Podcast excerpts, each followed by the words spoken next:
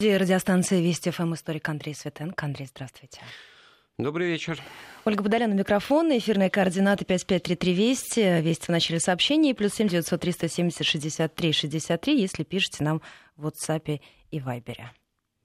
Ну что, осень 1918 года и события, которые происходили сто лет назад. Да, вот э, столетие революционных событий, гражданской войны, а в последние недели ну, совершенно справедливо вспоминали окончание Первой мировой, это окончание, так сказать, ну, целой эпохи. Но если о Первой мировой мы э, много говорили достаточно подробно, имея в виду события там, и в Германии, и на Западе Европы, и в Европе, там, на развалинах Австро-Венгрии, то вот, э, конечно, важно и нужно поговорить о том, как все это сказалось на событиях э, в России, да, большой России, так будем говорить, в пределах Российской империи, которые, естественно, значит, очень зависимы были от этой, от этой ситуации. И здесь произошла э, следующая вещь. Во-первых, это важная деталь, по условиям Компьенского перемирия должен был быть денонсирован Брестский мир. И это, в общем-то, все играло, конечно, на руку большевикам, но происходило даже без их э, участия и, так сказать, согласия или нет. Это была обязанность со стороны Германии и Австро-Венгрии вывести свои войска со всех оккупированных территорий. И, конечно, в Москве это все было воспринято на ура, потому что начали сбываться вот надежды на мировую революцию. Ну, потому что и войну-то Германия Австро-Венгрия проиграли во многом из-за того, что там начались революционные события, крушение монархии, создание советов, солдатских, рабочих, депутатов. Все как в России годом ранее, там, в феврале 17 года. В общем, очень многое э, было э, просто похоже, одинаково однозначно. Конечно, вся эта радость была э, с примесью тревоги, потому что значит, совершенно справедливо возникала мысль, что на смену значит, немцам и австрийцам придет Антанта. Тем более, что как раз вот по тем упомянутым договорам, э, перемирию, который плавно вылилось в капитуляцию Берлина и Вены, значит, предполагалось, что эти войска там останутся, там, где они были, на Украине, в Прибалтике, в Белоруссии, впредь до замены их на вот экспедиционные корпусы значит, войск англичан, французов. Тут немножко забегая вперед, потому что об Украине мы собираемся поговорить. Вот это вот э, знаменитая одна из надписей на Э, печки-то в доме Турбиных, где «А где же сенегальцев рот?» И я всегда воспринимал это как просто шутку юмора, значит. А оказывается, это вот в те дни очень, так сказать, подробно обсуждалось, это была открытая информация, и, в общем-то, вот персонажи романа Булгакова Белая гвардия или там пьесы Дни Турбиных, они с нетерпением ожидают и ждут, и желаемое действительно выдают. Но вот для того, чтобы понять, в какой ситуации значит, вот э, это резкое изменение международной обстановки и объективное усиление советской власти произошло, может быть, стоит поговорить немножко о том, что было э, происходило в Москве, так сказать окруженный фронтами. Тут важно подчеркнуть, что полномасштабная гражданская война уже к тому времени шла на Востоке. Восточный фронт, э, Заволжье. Э, и последние вот, э, дни октября-ноября там ситуация для красных, для советской власти начала складываться более-менее благоприятно. Но на юге добровольческая армия Деникина набирала силу, там шли бои. Э, и, но западное направление в целом, оно не, не фигурировало до, до сели, так сказать, нигде в качестве вот, не арены э, для боевых действий. Почему? И об этом мало кто задумывается сейчас, э, слишком много тоже событий. Потому что действовало вот это вот пресловутое Брестское перемирие, согласно которому, значит, и дипломатические отношения между Берлином и Москвой существовали. И в этом смысле и Украина э, самостийная, как фигурант этого Брестского э, мира, тоже подписавшая эти соглашения Э, существовало. И это объясняет вот ту, казалось бы, невообразимую вещь, когда ты читаешь того же Булгакова. Откуда вдруг вот в Киев едут поезда, поезда с э, беженцами из Москвы, из Петрограда, и с рассказами об ужасах большевиков. Это все вот э, красной нитью у Булгакова описано. Вот прекрасная, так сказать, картина окружающего дом турбинных э, мира нарисовано. А вот как раз в силу того, что формально это была, так сказать, нормальная ситуация не то что не войны, не мира, а шли эшелоны, в том числе, значит, из Советской России, не только с Украины, с продовольствием, Э, в качестве репарации по условиям Брестского мира вызывало... Который был аннулирован 13 ноября да, 1918 ноября года. он был, ну, он автоматически был э, аннулирован с обеих сторон, я что уже сказал, да. Это открывало новую страницу. Но перед тем, как вот мы к этой странице перейдем, все-таки вот с чем большевики внутри э, Москвы или внутри той территории, на которой они, так сказать, существовали, столкнулись.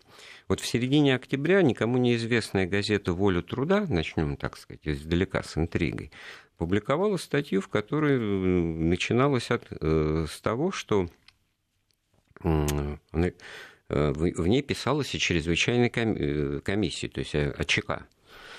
Вот. И если буржуазия ненавидит и трепещет, потому что ЧК как орган осуществляет массовый террор, и если по отношению к саботажу и спекуляции чрезвычайки оказываются довольно беспомощными, то в отношении контрреволюции они доказали свою пригодность. Уже какая-то непонятная, так сказать, это у них получается, это не получается. Закрадываются Причем, мысли да, всякие. Откуда, да, вообще ветер дует. И, но дальше больше. Казалось бы, в ЧК должно было быть место только идейным, абсолютно партийным и безукоризненно честным людям. К сожалению, зачастую это бывает далеко не так. Туда туда попадают худшие элементы от революции, бывшие жандармы, авантюристы, просто безответственные люди. Но это уже такая достаточно серьезная критика. Это уже не намеки. Это уже не намеки. Дальше больше. Чрезвычайки становятся государством в государстве и начинают вмешиваться в компетенцию советов, исполкомов, воображая себя параллельной и до некоторой степени высшей советской организации. Что это за воля труда? Оказывается, это орган, печатный орган партии революционных коммунистов. А это, в свою очередь, осколки партии левых эсеров, так сказать, еще каким-то образом пытающиеся существовать в качестве попутчиков советской власти. Ну, факт того, что газета легальная выходит, она как бы к разряду советских принадлежит. Ну, насколько в ней, так сказать, советские так сказать, вещи э, рассказываются, и можно подумать, что это какая-то эскапада, которую, значит, э, вскоре, так сказать, как-то погасили. Однако все наоборот. 25 октября 2018 года выходит постановление ЦК РКПБ, то есть Российской коммунистической партии, о назначении политической ревизии Всероссийской чрезвычайной комиссии в составе Каменева, Сталина и Курского. Ну, Каменева и Сталина – это выдающиеся партии, это член Политбюро, а Курский – министр, э, нарком юстиции. То есть очень компетентная ответственная комиссия. То есть получается, что волю труда, значит, по меньшей мере какую-то утечку информации опубликовала. Во всяком случае, она, так сказать, действовала не на свой э, страх и риск. И э, уже в материалах этой комиссии и в прессе начинают э, появляться публикации о том, что вот существует еженедельник ВЧК, который публикует э, отчеты о своей работе. Суть, вот один только пример приведу. Семягин, бывший уездный комиссар продовольствия, то есть представитель советской власти, достаточно, так сказать, весомый, за спекуляцию, мародерство, растраты народных денег, пьянство и вооруженное сопротивление аресту расстрелян чрезвычайной комиссией. И вот это вот еженедельник ВЧК э, публикует такого рода, ну, среди, так сказать, материалов о расстрелах и арестах там, бывших контрреволюционеров и прочее, значит, э, материалы о преследовании с их стороны, значит, советских партийных деятелей, номенклатуры. И это вот уже вызвало, наверное, очень большую тревогу. Тем более, что в каких-то своих э, полемических, публицистических статьях вот это еженедельник еженедельник ВЧК, например, опубликовал статью под заголовком «Почему вы миндальничаете?» Где прямо писалось, после убийства Урицкого, ранения дорогого вождя товарища Ленина, мы решили сделать красный террор не бумажным, а действительным. Во многих городах произведены, произведены массовые расстрелы заложников, и это хорошо, но половинчатость хуже всего. Вот, например, Локкарт, агент британской разведки, который разбрасывает миллионы на подкуп и свержение советской власти, отпущен решением высших партийных властей. Действительно так произошло. И об этом сочувственно пишут известия. Бросьте недостойную игру в дипломатию неприкосновенность иностранных представительств. То есть, на самом деле, достаточно серьезный конфликт назревал, который можно, конечно, вот, и выразить словами о том, что ЧК претендовала на какую-то самостоятельную политику проведения своей линии. И в конце концов, вот это-то как раз мы приходим к пониманию того, почему 6 а, там, ноября, то есть спустя еще пару полторы недели э, на шестом чрезвычайном съезде Советов была принята резолюция о э, прекращении политики красного террора. Э, ну, к этому еще... шло плавно? Нет, это к этому плавно ничего не шло, потому что с какой стати все нарастало по, по, по части накала. Вот в этом-то и вопрос. Накала, да, революционной борьбы, это все не отражение внутренних внутреннего ну, разброда, можно сказать, понимания по-разному своей роли в руководстве э, страны, революционного процесса со стороны вот этого ведомства, потому что, значит, вот комиссия, о которой я сказал, она достаточно быстро, уже в конце октября, в начале ноября, э, приняла очень серьезные решения которые ограничивали самодеятельность, самостоятельность и какую-то обособленность органов э, безопасности, да, вот эту всероссийскую ЧК. Потому что, значит, что, во-первых, было сказано, что величина отрядов ЧК на, на местах отныне устанавливается местными исполкомами Советов депутатов. Кредиты на содержание этих отрядов предоставляются в общем порядке через бюджеты местных исполкомов. И самое главное, что все отряды ВЧК и местных чрезвычайных комиссий переходят под контроль и ставятся на учет в революционном военном совете республики, который, кстати, тоже был создан недавно к тому времени, в сентябре, и возглавил его Лев Давидович Троцкий, да, у которого, как с первых же дней, возникли серьезные разногласия в осуществлении политики кадровой, во-первых, так сказать, с тем же Сталином. Да. А в данном случае речь идет о том, что... А как это разъяснили, Андрей, население? Вот что публиковалось в то время? А вот это я цитирую, я цитирую постановление, декрет.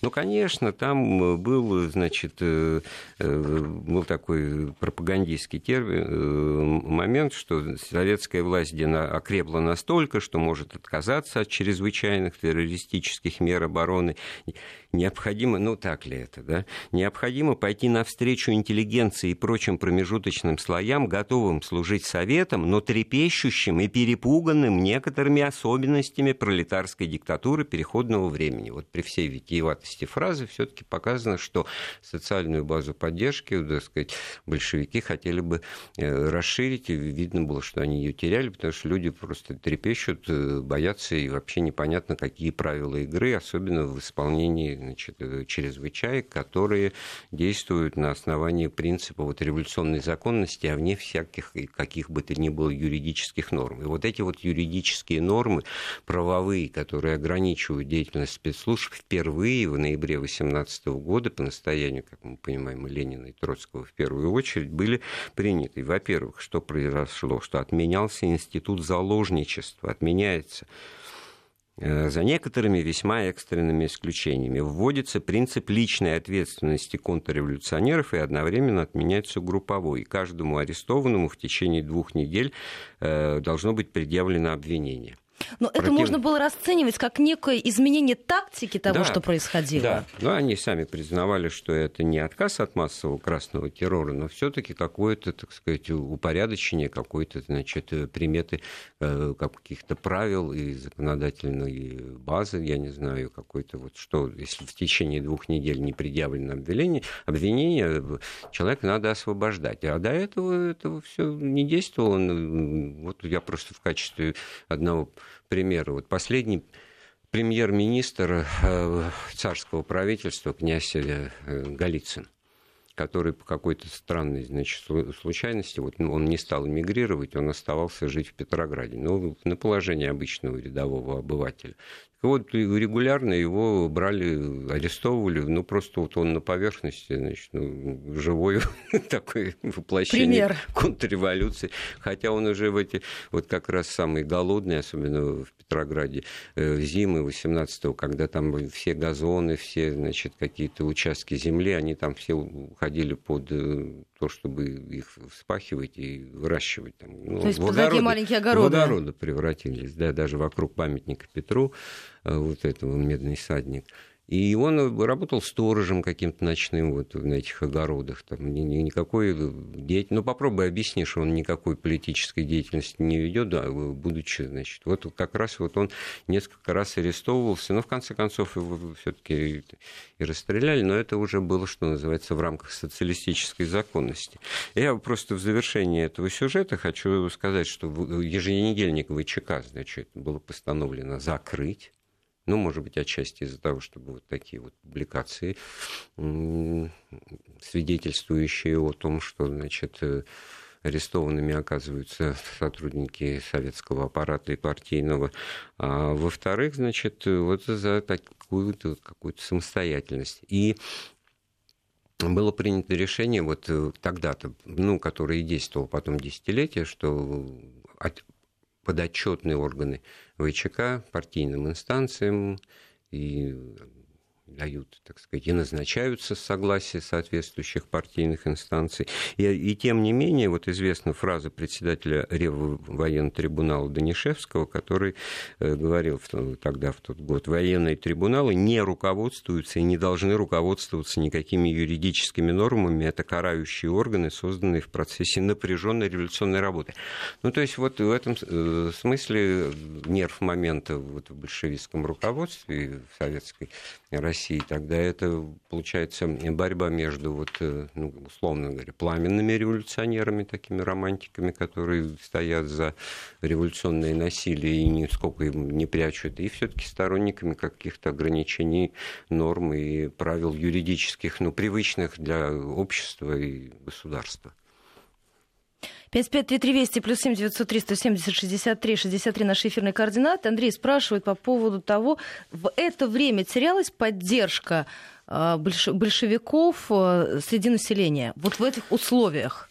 А, ну, можно при, при желании сказать, что да, э, терялась, и выражалась это, во-первых, в том, что поддержка-то она была, и это показали еще выборы в учредительное собрание в крупных городах, на фронте. Вот СССР побеждали в деревне и в провинции, а, что как раз в деревню-то и провинцию из больших городов э, был большой отток в это время значит, на фоне наступающей зимы, голодной, э, карточки там и все такое прочее. Но это у Пастернака, положим, в «Докторе Живаго» хорошо описано, надо осесть на землю.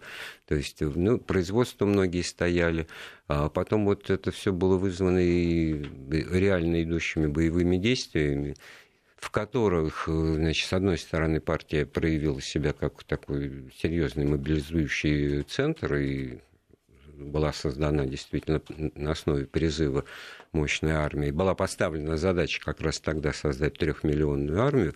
Такими силами никакие противники советской власти не, заведомо не обладали. Вот. Но тоже это интересный момент, как раз вот надо будет об этом тоже, наверное, сказать. Вот ноябрь 2018 года – это серьезнейшее переформатирование самого белого движения которое как раз вот очертания привычные нам того, что мы под ним понимаем-то, и приобрело. И произошло это в результате переворота в Омске, когда э, Всероссийское временное правительство, ну, тоже, вот кто бы его так называл. Ну, кстати, это 18, было, да. 18 да, ноября, Колчак. Да, один день в день.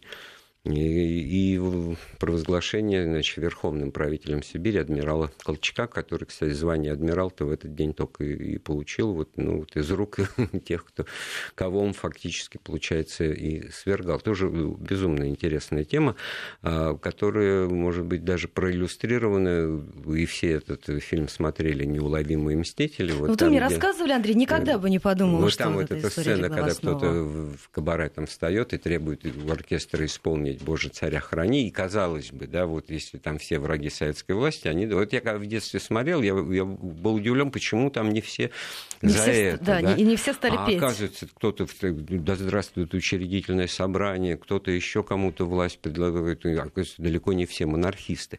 Так вот, именно такого рода э, скандал и произошел в Омске во время торжественного приема банкета по случаю прибытия французского эмиссара генерала Женена когда, значит, э, руководители вот э, войск сибирского казачества, составлявшие основу там, армии этого Омской директории, они, значит, полковник и два войсковых старшины потребовали значит, от оркестра исполнить этот гимн.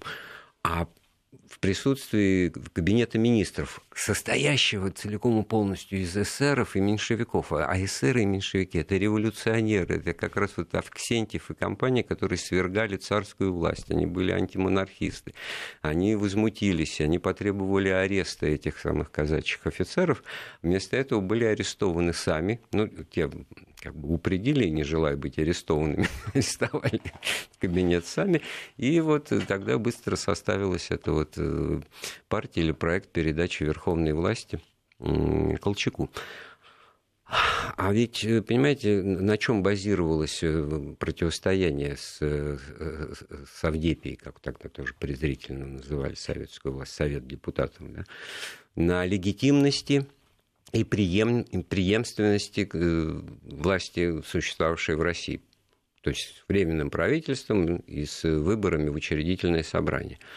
Э, и вот это все действовало до, до сего момента. Возникло летом 2018 года правительство членов комитета Э, правительства, членов учредительного собрания, комитет членов учредительного собрания в Самаре, Самарская учредиловка, презрительно, в свою очередь, называемая большевиками. В ответ. Потом они, значит, переехали в Уфу, Уфимская директория, и вот в Омск. До этого в Архангельске была провозглашена тоже э, э, провозглашено временное правительство, они вот в этот момент, в течение 18 года, эти силы политические, они консолидировались, и в конце концов вылилось это в создание всероссийского временного правительства, как преемника того правительства, которое было разогнано большевиками. И вдруг его разгоняют, да, получается, что это тоже большой плюс и большой подарок э, Ленину и его соратникам, да, потому что так вот уже вот эта линия на то, что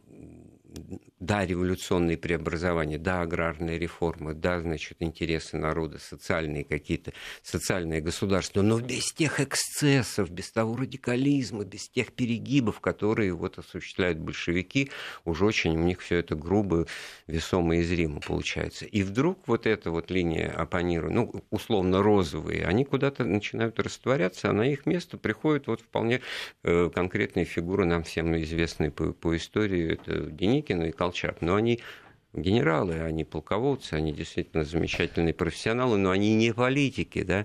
Ну, и Колчак они... же говорит, что он ставит перед собой единственную вот. цель, это создание боеспособной армии, вот, и вот, не боится вот. слова да, диктата. Да, и вот. А это что значит? Контрпропаганда советская может теперь говорить, он за власть помещиков, буржуев, и за него договаривать, что все при Колчаке будет так же, как при царе. И, соответственно, все проще с этим бороться. Проще гораздо. Прервемся. Новости середины часа. Небольшой перерыв, затем продолжим. Вопросы истории. Возвращаемся в программу 2034 в Москве. Андрей, можно вопрос один от нашего слушателя? 553320 плюс 7 903 170 63 63. Можно ли говорить о том, что ноябрь 2018 года это создание, а, э, это раскол антибольшевистского фронта? Ну, при известном угле зрения, да, ну, я бы правильно сказал, переформатирование уходит в качестве политической подкладки. Вот э, линия на, умеренное, э, на умеренную социал-демократию, на представителей тех партий, которые в глазах вот, э, пребывавших в стороне событий, типа ну, вот, казачьих офицеров, тех, значит, э, каких-то умеренных э, революционеров-социалистов, ну, условно, керенские компании, хотя они, конечно, в индивидуальном порядке участие своего в политике не прекращают, но выдвижение на первый план именно военных руководителей, оно по определению говорит, ну, тоже логично, но в каком смысле, вот ты процитировал, часть воззвания э, Колчака в этот день, сто лет назад сделанные, кстати говоря, да, что главной целью ставлю создание боеспособной армии, победу над большевиками установление законности и порядка в России. То есть переадресовывалось к восстановлению законности и порядка, который контрпропаганда большевистская могла объяснять как восстановление власти буржуев и помещиков. То, что, собственно, не более того, чего не было доселе в исполнении вот э, всех этих э, Камучей, Авксентьевых, Керенских, Милюковых и прочих, которые все-таки ассоциировались с умеренными социалистическими социальными преобразованиями и реформами, в первую очередь аграрной реформы. Вот. Но еще не менее важна в этой ситуации позиция была церкви. позиция церкви. И что мы здесь видим? Что как раз вот восстановление института патриаршества, которое за год до этого произошло в 2017 году, и совпало вообще интернизация с выборы с октябрьскими боями в установлении советской власти, и патриарх Тихон Белавин в миру, да, он как раз за этот год проявил себя как совершенно определенного толка и политик, можно сказать, возвысивший свой голос против эксцессов э, большевистской власти, против этой богоборческой власти. А в годовщину, годовщину, значит, 7 ну, ноября 18 года советской власти он обратился к воззванием, которое вот в некоторые места самые яркие можно процитировать. «Соблазнив темный и невежественный народ возможностью легкой и безнаказанной наживы, вы, это он адресуется к Ленину, отуманили его совесть и заглушили в нем сознание греха. Но какими бы названиями ни прикрывались злодеяния, убийство, насилие, грабеж всегда останутся тяжкими и вопиющими к небу об отмщении грехами и преступлениями. И дальше вот тоже момент. Вы провозгласили, вы обещали свободу. Великое благо свободы, если она правильно понимается как свобода от, от зла, как не стесняющая других и не приходящая в произвол и своеволие. Но все проявления истинной гражданской и духовной свободы человечества подавлены вами беспощадно. Это ли свобода, когда никто без особого разрешения не может провести, провести себе пропитание, нанять квартиру, переехать из города в город, когда семьи выселяются из домов, когда граждане искусственно разделены на разряды, из которых некоторые отданы на голод и разграбление, где свобода слова и печати, где свобода церковной проповеди. Уже заплатили мученической смертью многие смелые церковные проповедники. Голос общественного и государственного обсуждения заглушен, печать задушена. Ну, публицистика яркая, это очевидно. Вот в истории, на мой взгляд, больше нет прецедентов такой очевидной э, политики, позиции неприятие богоборческой, повторяю, власти совершенно очевидно. И для э, советской власти действительно патриарх Тихон с такими э, мыслями, с такими воззваниями ставил э, огромной проблемой. Они не могли, вот, вот факт сам факт того, что вот в ноябре 18 он не подвергся ни аресту, ни какому-то изоляции. Да, это все впереди, это по мере, так сказать, побед. А Но он же писал, пока... мы знаем, что наше обличение вызовут да. вас только злобу и негодование. Да. да. Ну вот, э, когда Политбюро в 22 году примет курс на разгром церковных организаций в стране, арест иерархов православного духовенства, а поэтому здесь э, пока тоже ничего хорошего, тоже все это ужасно выглядит. А, убийство, ну, просто как проявление произвола по, по всей стране э, священников идут, вызванные тем, что приходят грабить э, церковные утвари, национ... виноват, национализировать, да, так сказать, и так далее, и так далее. Значит, священники и пасторы начинают сопротивляться, убивают. Посмотрите, если на святце, вот очень много за этот период как раз новых э, мучеников памяти празднуется отмечается Русской Православной Церкви по всем городам и весям в провинции. То, о чем патриарх Тихон в своем воззвании пишет. Оно же тысячами распространялось э, в рукописных, насколько я понимаю, Конечно, списках. оно распространялось, оно, в общем, было известно, это патриаршее послание. В данном случае оно ну, яркий публицистический манифест, так еще можно сказать. Ну, хотелось бы про Украину все-таки да, вот поговорить. Мы уже обещали нашим есть, слушателям, да, что мы туда. Э, может быть, вот даже если церковную тему, так сказать, э, продолжить, ведь удивительная вещь произошла в последние дни значит, существования своего, своей странной державы, украинской, гетманской, да, как это писал тот же Булгаков, Павел Петрович Скоропадский предпринял очень интересные шаги. Во-первых, он, значит, обнародовал грамоту манифест, в который призвал к созданию Всероссийской Федерации, да-да, объединения России и Украины. Естественно, он адресовался не к Ленину и Троцкому, а к тем же Деникину и Колчаку, и ответа не нашел, э, отклика вернее, потому что лозунгом при всей отсутствии детальной политической программы лозунг э, добровольческой армии за единую неделимую Россию. Это, так сказать, порождало многие трудности для добровольческой армии, которая была вынуждена воевать и против махновцев, и против директории, и против э, грузинских меньшевиков, и против горцев э, Республики Горцев Кавказа, ну, потому что в, глазах этих политических сил это были сторонники восстановления вот, монархии единой неделимой России, которая существовала до э, октября 17 года. Вот. Ну, вот Гетман, кстати, он же генерал-лейтенант русской армии, кавалергард. Другое дело, что родом значит, помещик э, украинский. Но это к тому, что вот у Булгакова это как описано, там сидят за столом в доме э, Турбиных-то и Шервинский. Как не угодно ли на Владимирской развиваются трехцветные флаги? Да опоздали с флагами, там машет рукой Турбин. Поздно, это уже действительно вот жест отчаяния.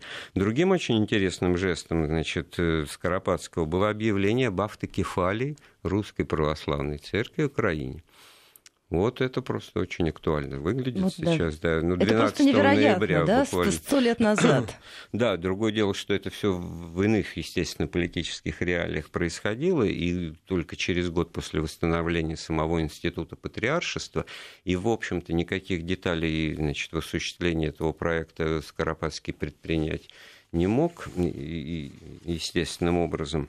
Но это потом в январе 19-го, кстати, уже директория, вот э, Петлюра и петлюровцы, значит, попытались осуществить. Они приняли, э, значит, такой универсал о верховной власти в Украинской автокефальной православной соборной церкви. Согласно этому закону, верховная церковная власть на Украине Э, должна была принадлежать Всеукраинскому церковному собору. И решения собора должны были утверждаться украинскими государственными органами. А для управления делами в промежутках между соборами создавался Украинский церковный синод. И синод выбирался на соборе, затем должен был утверждаться правительством. То есть это некоторым образом что? Реставрация той системы отношений между церковью и государством, которую наш великий Петр Алексеевич, царь придумал еще в начале XVIII века, упразднив институт патриаршества и создав Синод, своего рода государственный орган Министерства по делам религии. И вот примерно то же самое, ну, с оговорками о том, что все-таки вот э, э, какие-то соборные церкви автокефальные существуют на Украине, э, значит, самостийники, Петлюра, значит, к, к такой позиции пришел.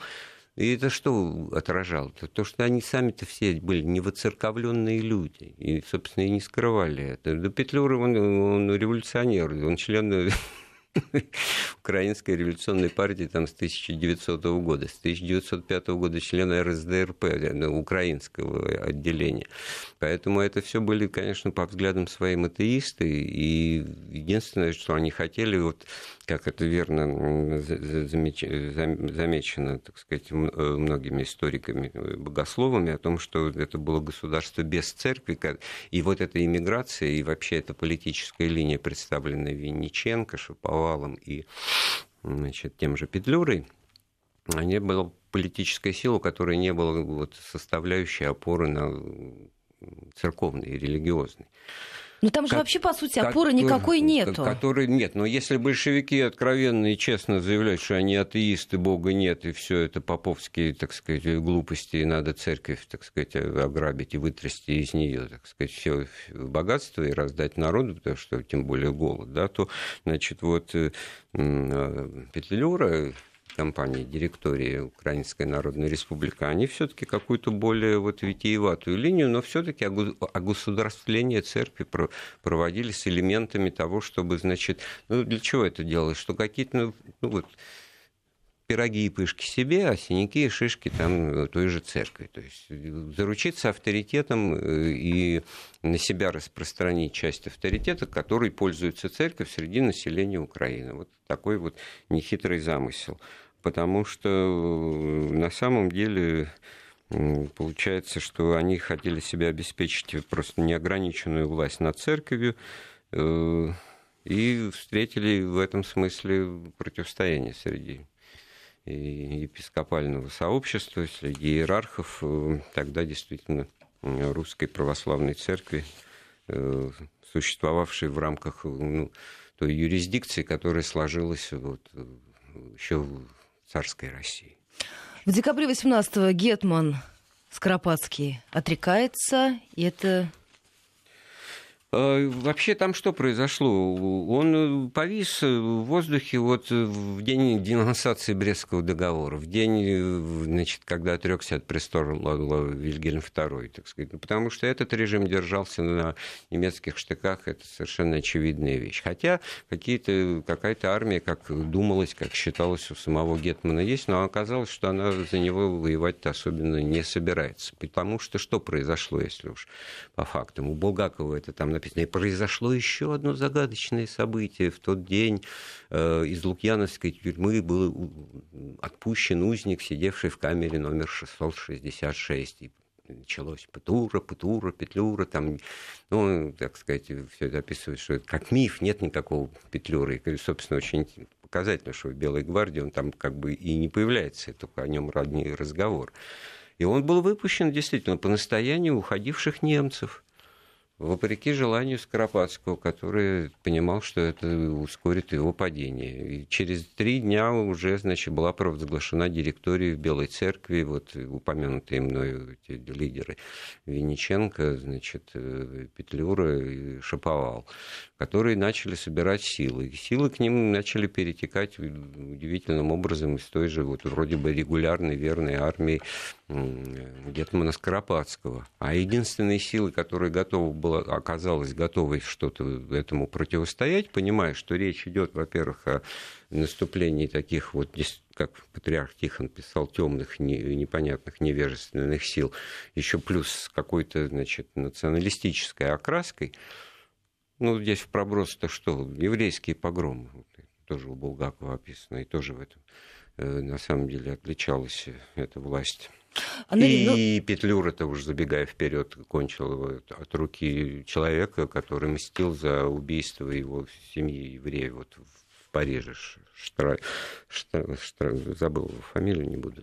Но ведь это же была на самом деле очень интересная ситуация, то, что тогда на Украине оказалось большое число вот этой самой образованной молодежи, офицеры, все те, кто бежали из страны и были да, противниками да. большевиков. Да, это хорошо, опять оттуда смотри Булгаков. Но там же у него и сказано, когда Николка-то возвращается после мыторства домой в обход, играют мальчишки, это местные, говорит, «Хм, офицер не убьют, от, от, что за выстрелы. Их в городе 800 человек, а они думали, что они тут власть, да? Ну вот, ну где-то вот так вот, где-то вы... Ведь речь о качестве, да, не только о количестве, да, вот качество. Оказалось, что вот и приезжал, э, выехало много в течение 18 года, но выехала, так сказать, публика, которая, в общем, просто бежала от советской власти. А Но это не значит, что они все при, приехали да. и поддерживали вот Нет, этот вот курс не на значило, Германию. что они должны быть готовы, могли, готовы и должны были там воевать э, за, за Гетмана, потому что вот в этом смысле это вопрос-то и стоял, за кого воюем. Ведь тот же Булгаков не скрывает своих, так сказать, э, русофильских взглядов и достаточно пренебрежительные высказывания его персонажей об украинском языке, там, кот, кит, там, значит, а как же будет кит тогда? На Украине киты не водятся, поэтому у них кот, кит. А, и это все только говорило о том, что вот эта линия раскола, особенно вот э, на Украине, она была очень глубока.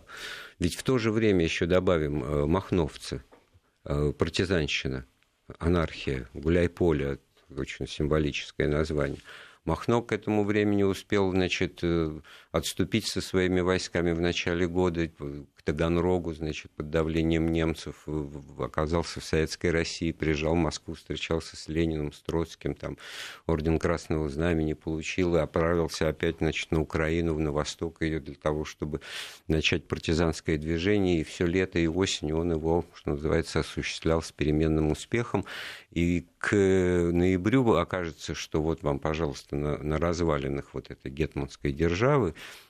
оказываются силы, значит, ну, самостейники, Э, стоящие за провозглашение национального государства, причем с очевидной такой левой э, программой и повесткой дня. Вот э, Петлюра. Ну там же, получается, вот вы сказали, сказать, здесь перемешаны вообще так нет, все. А вот судьба Винниченко, идеолога, в не большей степени даже, чем Петлюра этого движения. Он потом его Ленин пригласит, он в 20 году приедет в Советскую Россию, станет заместителем председателя Совета народных комиссаров Украинской Советской Социалистической Республики. Вот, вот, вот какие. Правда, вскоре разочаруется, опять уедет в эмиграцию, уедет в Германию.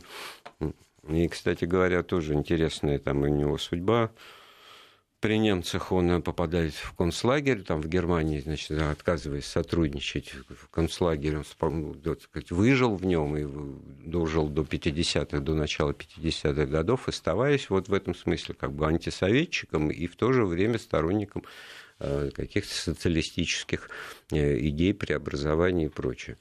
То же самое. Ну что, мы перейдем в Крым. Что происходило в Крыму осенью 2018 года? Да, вот э, Крым жил своей э, э, особой жизнью, начиная с э, Октябрьского э, переворота или революции 17 года. Там э, к Украине не имел отношения, никаких притязаний со стороны Украины к этому не было.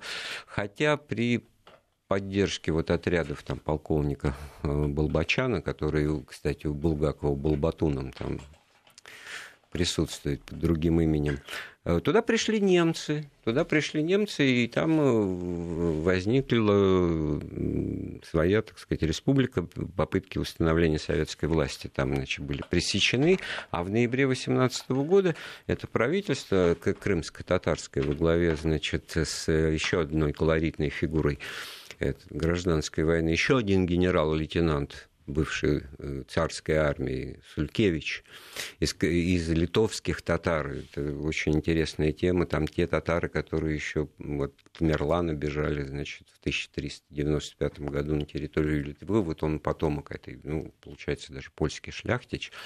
Вот он э, стал лидером э, крымско-татарского правительства в Крыму, которое значит, подало в отставку, само ликвидировалось, а новое предшественники передали э, власть э, добровольческой армии.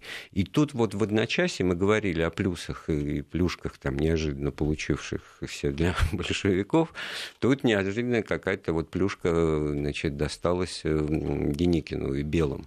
У них не было тыла доселе, у них не было базы и опоры. Они вот это вот ледяной поход, это постоянная какая-то лагерь э, в походах и лагерная э, жизнь в боях и переходах. Вот. И тут там у них возникает мощный тыл, который станет потом последним оплотом. Крым уже при Врангеле, да, где и правительство вооруженных сил Юга России уже будет осуществлять очень интересную политику, аграрную реформу проведет, и, в общем-то, там с элементами социализации, потому что в этом правительстве будут участвовать э, представители, значит, и кадетов, и таких вот умеренных э, центристов Кривошеин, в частности, министра земледелия, но это отдельный разговор, когда это, так сказать, дойдет сто лет, пройдет сто лет к этому, к двадцатому году можно будет поговорить.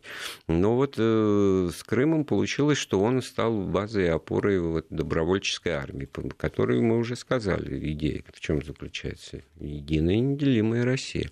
И вот э, тут-то ситуация меняется, потому что еще один ставленник э, германский, атаман Краснов, с его, так сказать, всевеликим войском Донским и государством, которое который так называется, он тоже терпит крах. Он тоже, значит, бежит э, в Германию, и на этом месте возникает, значит, другая диспозиция. Этот район становится тоже оплотом для добровольческой армии, для белых. То есть вот главная мысль, которую, наверное, прозвучало в нашем разговоре, это переформатирование белого движения в ноябре 18-го с переходом власти, полномочий и ответственности в руки, скорее, военных, а не политиков, коими были вот Колчак, Деникин.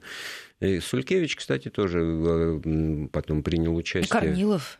Корнилова уже не было. Уже все. Корнилов был убит, да, еще первый ледяной поход. Вот тут интересно еще тема можно было, но не хватило времени, это скорее про 17-й год разговора, как ставка вот военно, так сказать, политических кругов на Корнилова или Колчака в 17 году. Очень интересная есть версия и такая, такая система объяснений того, что происходило в 17 году, когда московская промышленная группа стояла за Корнилова, а петербургская, значит, финансовая группировка, представленная Путиловым, Гучковым в правительстве, значит, занимавшим э, места, так сказать, э, руководителей экономики и финансов, делал ставку на Колчака как военную силу, которая поможет, так сказать, вывести ситуацию в стране из кризиса. А отсюда возникает точка зрения, что Керенский, э, то есть виноват Колчак и Корнилов, были оппонентами, у них были плохие отношения друг с другом, они, но их просто сталкивали лбами, получается, или-или, так сказать, поддерживая, как минимум. Хотя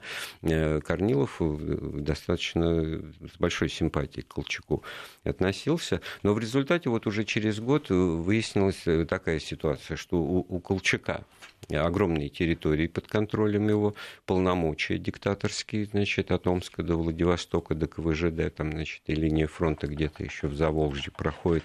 И при этом у него есть деньги, том числе и часть золотого запаса, который достался от, благодаря ограблению его в Казани чехословаками, так сказать.